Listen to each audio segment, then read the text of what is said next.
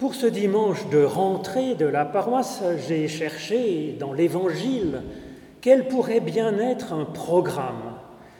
Alors je trouve une page de l'Évangile de Jean, en fait, au chapitre 9, où Jésus-Christ nous propose un programme très relevé qui touche même au divin. Donc n'ayons quand même pas peur parce que Jésus va nous rendre capables de cette haute ambition. Alors qu'il passait, Jésus vit un humain qui était aveugle de naissance. Ses disciples lui demandèrent, Rabbi, qui a péché, lui ou ses parents, pour qu'il soit né aveugle? Jésus répondit, Ce n'est pas que lui ou ses parents aient péché, mais c'est pour que les travaux de Dieu soient manifestés en lui. Tant qu'il fait jour, il nous faut travailler aux, aux travaux de celui qui m'a envoyé. La nuit vient où personne ne peut travailler. Pendant que je suis dans le monde, je suis la lumière du monde. Après avoir dit cela, Jésus cracha à terre et fit de la boue avec sa salive. Puis il appliqua cette boue sur les yeux de l'aveugle et il lui dit Va te laver au réservoir de Siloé, ce qui veut dire ayant été envoyé. Et puis l'aveugle donc partit, il se lava et il devint voyant. Ses disciples et ceux qui auparavant l'avaient vu mendier se disaient N'est-ce pas là celui qui était assis à mendier? Les uns disaient C'est lui, d'autres disaient Non, mais il lui ressemble. Lui-même disait C'est bien moi. Il lui disait alors Mais comment tes yeux se sont ouverts? Il répondit, L'homme qu'on appelle Jésus a fait de la boue, il me l'a appliqué sur les yeux et il m'a dit, Va te laver à Siloé. J'y suis donc allé, je me suis lavé et j'ai retrouvé la vue. Ils lui dirent, Mais où est-il celui-là? Il répondit, Je ne sais pas. Ils l'amenèrent aux pharisiens, celui qui avait été aveugle. Or, c'était un jour de sabbat que Jésus avait fait de la boue et lui avait ouvert les yeux. À leur tour, les pharisiens lui demandèrent Mais comment il avait retrouvé la vue? Il leur dit bah, Il a mis de la boue sur mes yeux, je me suis lavé et je vois. Aussi, quelques-uns des pharisiens disaient Mais cet homme n'est pas issu de Dieu puisqu'il n'observe pas le sabbat. D'autres disaient oui, mais comment un homme pécheur pourrait-il produire de tels signes? Et il y avait donc division parmi eux. Ils dirent encore à l'aveugle, Toi, que dis-tu de lui puisqu'il t'a ouvert les yeux? Il répondit, Il est prophète. Les Judéens ne crurent pas qu'il avait été aveugle et qu'il avait retrouvé la vue avant d'avoir appelé ses parents. Ils leur demandèrent, mais est-ce que c'est là votre fils dont vous dites qu'il a été né aveugle Comment donc voit-il maintenant? Ses parents répondirent, nous savons que c'est notre fils et qu'il est né aveugle, mais comment il se fait qu'il voit maintenant Nous ne le savons pas. Et qu'il lui a ouvert les yeux, ben, nous ne le savons pas non plus. Interrogez-le. Il est assez âgé pour parler de lui-même. Ses parents dirent cela parce qu'ils avaient peur des Judéens, car les Judéens s'étaient mis d'accord que si quelqu'un reconnaissait Jésus comme Christ, il serait exclu de la synagogue. C'est pourquoi ses parents dirent Il est assez âgé, interrogez-le lui-même. Les pharisiens appelèrent une deuxième fois l'homme qui avait été aveugle et lui dirent Rends gloire à Dieu, nous savons que cet homme est un pécheur. Il répondit, ben, je ne sais pas si c'est un pécheur, mais je sais une chose, j'étais aveugle et maintenant je vois.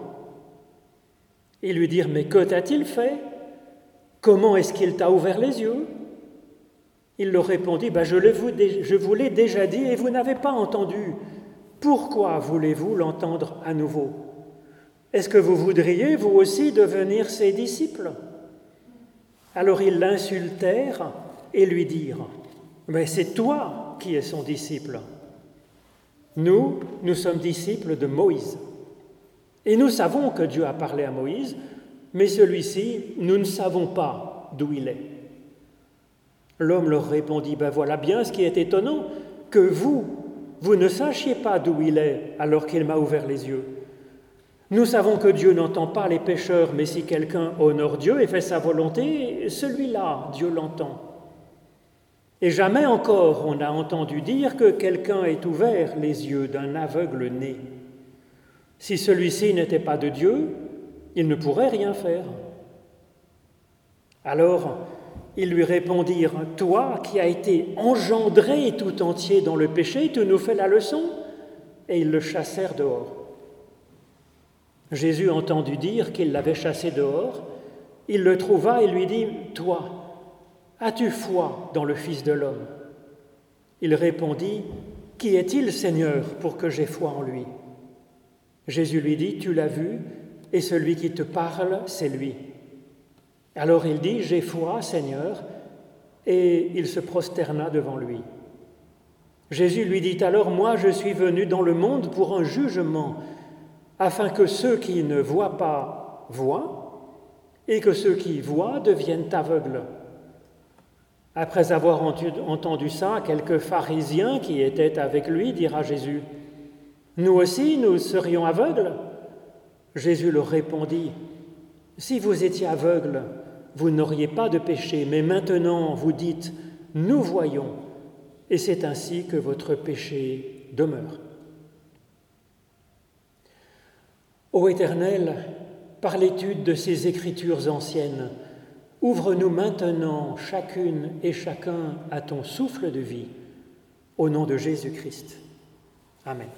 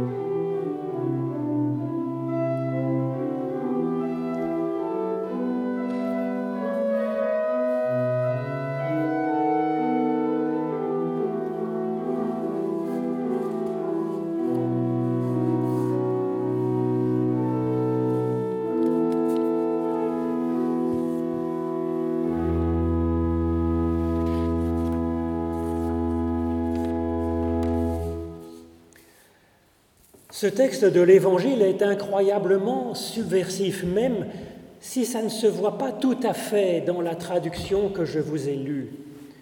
Car ce texte fait de nous des êtres divins. Alors c'est assez tabou pour certains théologiens, car effectivement c'est dangereux de se prendre pour Dieu, que ce soit individuellement ou que ce soit pour une église ou une idéologie. Quand l'ancien aveugle répond C'est bien moi, dans la traduction que je vous ai lue, eh bien ça paraît tout banal en fait, puisque les gens se demandaient qui il était. Or, c'est une expression qui est tout à fait spéciale dans le grec de l'Évangile, car ce qui est traduit ainsi par c'est moi, c'est en fait eimi, qui est tout à fait particulier et très significatif dans l'Évangile selon Jean. En effet, l'évangile selon Jean, il est bâti sur un plan qui alterne des signes que donne Jésus, en fait des miracles, et puis des phrases où Jésus dit Je suis, ego eimi, je suis quelque chose. Alors il dit Je suis la lumière du monde, je suis la porte, je suis le berger, je suis euh, le vrai cep, je suis la résurrection et la vie, etc. Et cette série des Je suis Égoïmie de Jésus dans l'Évangile selon Jean, dans un sens, cette série culmine au chapitre 8, juste avant que la page que je vous ai lue, où Jésus dit Égoïmie tout court, sans, euh, sans, sans quelque chose derrière, je suis. Et ce je suis tout court de Jésus, il fait écho sans doute à ce Jésus, à ce je suis que dit aussi l'aveugle-né dans ce texte. Et ce je suis, égoïmi en grec, dans la Bible hébraïque, c'est quelque chose de fondamental, car c'est Dieu qui s'appelle je suis. C'est ce que l'on voit dans l'épisode du buisson ardent quand Jésus, quand Moïse demande à Dieu quel est son nom et Dieu répond Je suis, deux points ouvrez les guillemets, je suis. Et il ajoute C'est ainsi que tu parleras aux enfants d'Israël, celui qui s'appelle Je suis m'a envoyé vers vous. D'ailleurs, le nom même de Dieu dans la Bible hébraïque, Yahvé, ces quatre lettres, YH, WH, eh bien, c'est sur la base du verbe être. Ça veut dire je suis, j'étais, je serai. Et donc se qualifier de je suis, c'est quand même très très gonflé. C'est déjà extraordinaire quand il est question de Jésus, bien que le prophète Jérémie annonçait que le Messie s'appellerait effectivement Yahvé la justice, donc s'appellerait Je suis. C'est encore plus extraordinaire quand c'est un homme ordinaire, comme cet aveugle, qui vient dire Je suis. Parce que ça nous montre que cet homme est divin, et en fait cela nous montre que nous aussi nous sommes divins, car le lecteur dans ce récit de l'Évangile est appelé à s'identifier à cet homme qui va jusqu'à dire ⁇ Je suis ⁇ Cela fait donc de nous un être divin, personnellement. Et donc voici le programme, voici l'espérance de Dieu pour nous en Christ. Faire de nous un être divin individuellement, personnellement. Et puis faire de nous aussi collectivement une équipe de co-créateurs avec Dieu et co-créatrices, bien sûr.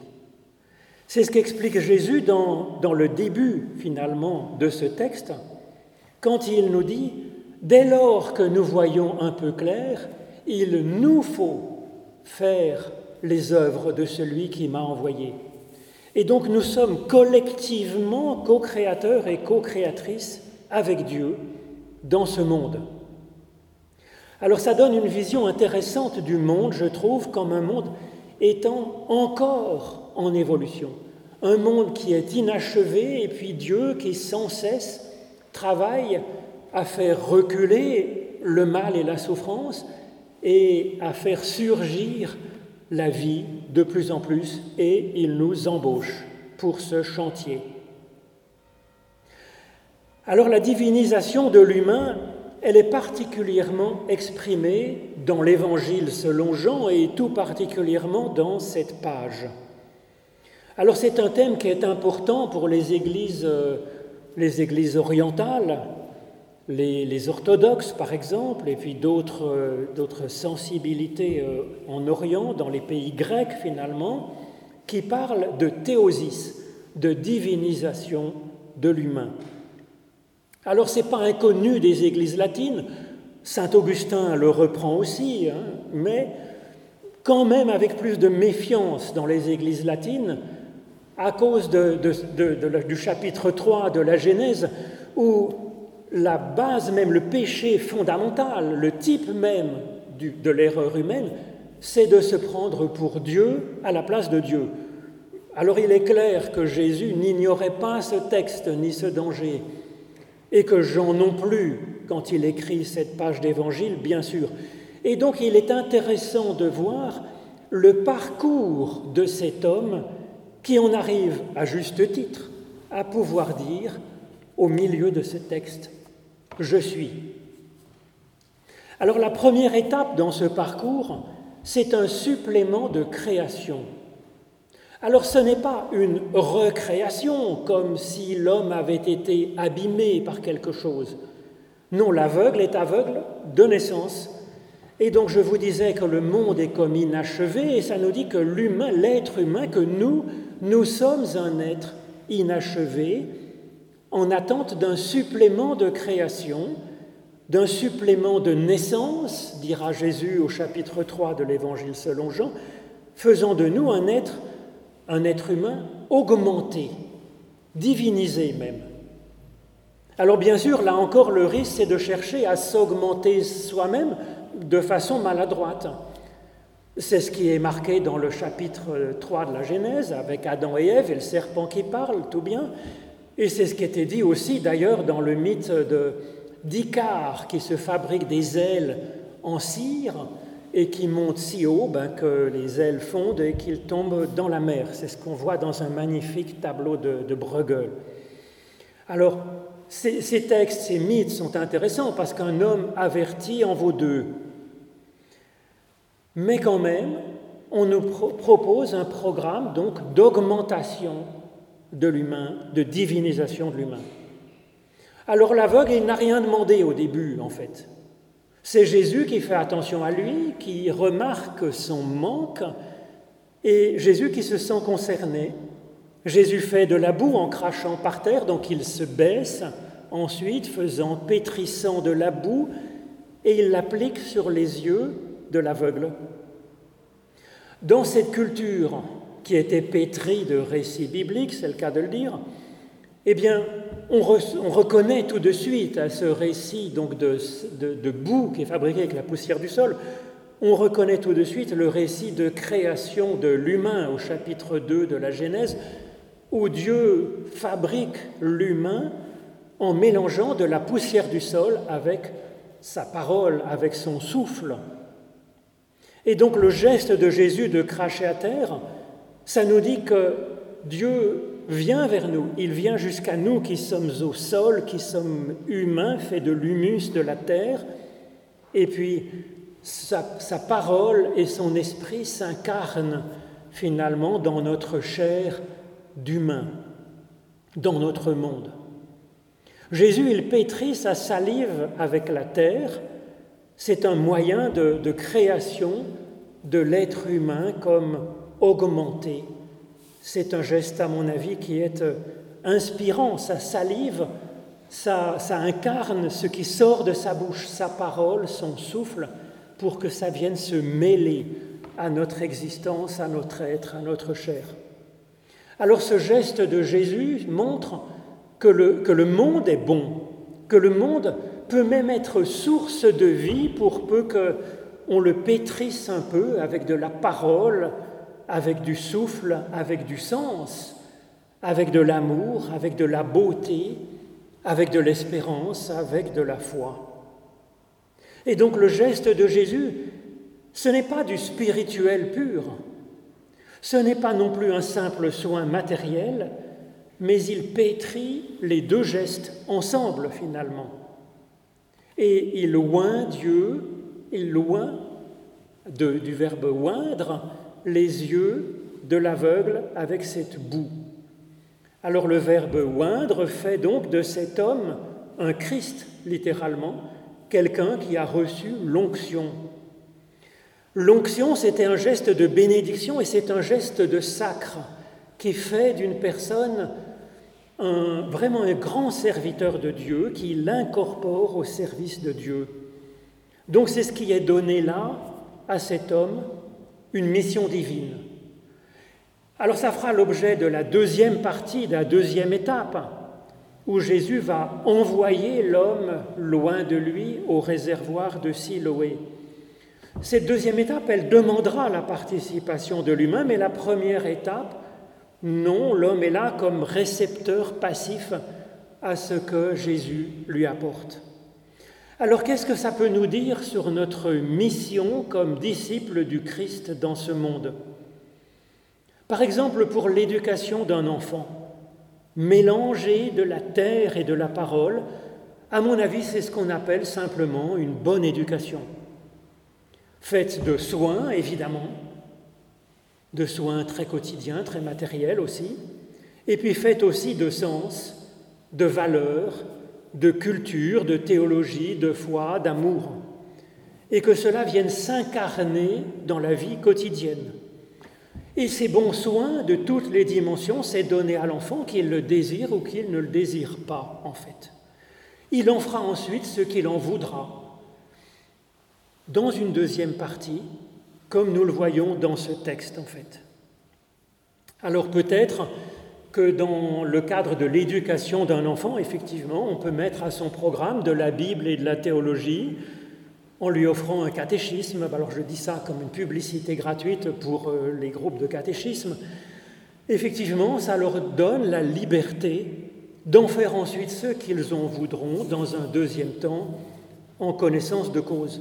Offrir cette boue de poussière du sol et de paroles, ben c'est ce que fait aussi euh, l'Église. Elle ne donne pas la lumière, elle ne pense pas à notre place, heureusement. Elle nous aide simplement à jeter une parole dans notre semaine, dans notre journée, dans notre vie quotidienne, pour que nous puissions ainsi pétrir notre monde d'évangile, d'en noindre nos yeux, c'est-à-dire que ça vienne comme une nouvelle façon de voir, et ça nous aide à voir ainsi de nos propres yeux, avec les yeux du cœur, avec les yeux de l'intelligence, et même donc de pouvoir dire enfin je suis, et de participer à la genèse d'un monde meilleur. La première étape, donc, est cette création, et la deuxième étape, c'est comme un lavage, nous dit Jésus. Alors effectivement, même si la question n'est pas de savoir de qui est la faute ou comment c'est arrivé, mais je pense qu'il y a quand même un brin de ménage à faire dans notre existence, enfin en tout cas je parle pour moi, mais ce n'est pas du tout la question ici dans ce texte, je pense, ou ce n'est pas la question essentielle pour que nous devions passer par la station de lavage. C'est qu'après la première opération de Jésus, nous sommes devenus un être humain augmenté et déjà divinisé en fait. Mais toute la difficulté de la divinisation, c'est que nous ne nous prenions pas trop pour Dieu en fait, à la place de Dieu. Cette tentation, Jésus la connaît. Le, début de l'évangile, en tout cas de Matthieu, de Marc et de Luc, nous présente Jésus comme traversant lui-même cette tentation de tout mettre à son service. Alors le monde pour le manger, s'en régaler, les autres gens autour de lui pour en faire ses esclaves, et même Dieu pour le mettre à son service. C'est pourquoi une deuxième étape est indispensable après la première. Effectivement, le texte nous propose, le, texte dit à l'homme, va te laver au réservoir de Siloé, ce qui veut dire ayant été envoyé. Alors, le texte insiste sur le sens du mot Siloé, ce effectivement, ce dans quoi l'être humain augmenté doit se plonger volontairement, cette fois-là, c'est dans le fait d'avoir été envoyé. Alors de quoi est-ce que ça nous lave? Eh bien ça nous lave de notre égocentrisme. Ça nous lave du fait de tout ramener à nous comme étant le centre de l'univers. Ça nous dit que oui, nous sommes quelqu'un de génial, et que nous avons de quoi apporter au monde autour de nous, aux gens qui nous entourent. Mais sans nous dire vraiment, en fait, comment nous pouvons apporter quelque chose au monde, ni à qui nous pouvons apporter quelque chose. Et donc, du coup, ça nous invite à chercher ce que nous pourrions faire de bon avec ce que nous sommes. Ça nous invite ainsi à ouvrir les yeux sur celles et ceux qui nous entourent. Et ça change totalement notre perspective de vie. C'est ce que le philosophe Lévinas a beaucoup travaillé. Il parle de passer de l'être à l'existence. Littéralement, exister, c'est sortir de soi. C'est commencer à aimer, en fait, quand on commence à sortir de soi et à regarder ce qui nous entoure, ceux qui nous entourent. Comme Jésus, il voit en passant cet homme et il se sent concerné par son manque. Alors oui, exister, c'est se sentir appelé à faire quelque chose de soi dans ce monde. Et donc lever les yeux pour regarder. Eh bien, ça aide beaucoup, effectivement, à avancer, parce que quand on avance en regardant son nombril, ben, c'est pas très commode en fait, et on risque de se prendre les pieds dans le moindre obstacle. Mais l'Église, je pense, porte cette, invitation à sortir de soi. Parce qu'effectivement, le mot même d'Église, contrairement à ce qu'on lit euh, à gauche ou à droite, ça ne veut pas dire communauté ou rassemblement, ça veut dire être appelé hors d'eux, à sortir de son petit cercle pour avancer dans le monde. Alors, effectivement, Jésus n'a pas peur d'affirmer que nous pouvons dire je suis, que nous sommes un être divin.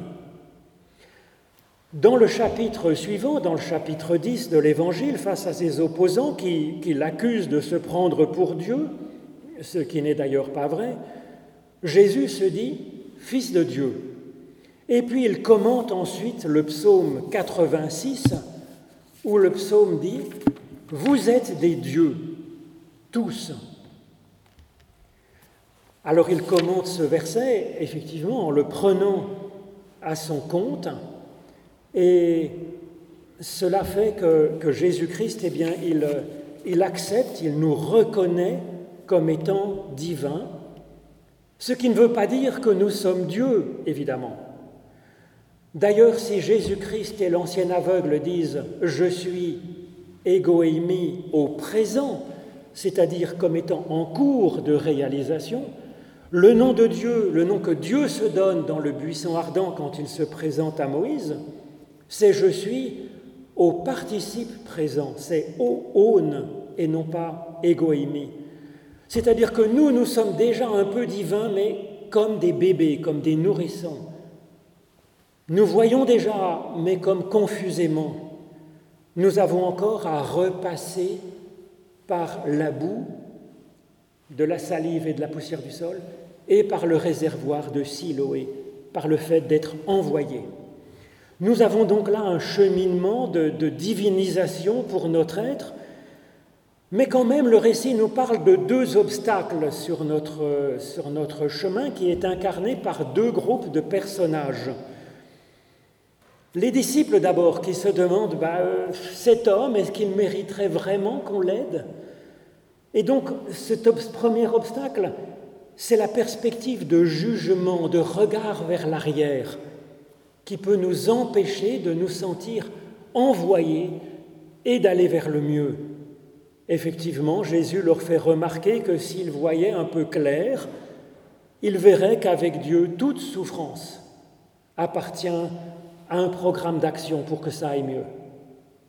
Et la deuxième et dernière, euh, dernier obstacle sur ce cheminement, c'est la certitude religieuse et dogmatique des intégristes Effectivement, il n'existe pas plus aveugle que celui qui est persuadé de déjà avoir la vérité divine. Le remède à cela, qui nous guette évidemment tous, c'est de sortir de soi-même et de se poser des questions. Alors l'homme de cette histoire, il s'en sort magnifiquement tel qu'il est déjà, même s'il a encore du trajet à faire, il est déjà assez grand dès le début du texte pour pouvoir dire je suis. Et puis ensuite pour dire que cela lui vient de Jésus, le salut de Dieu. Amen.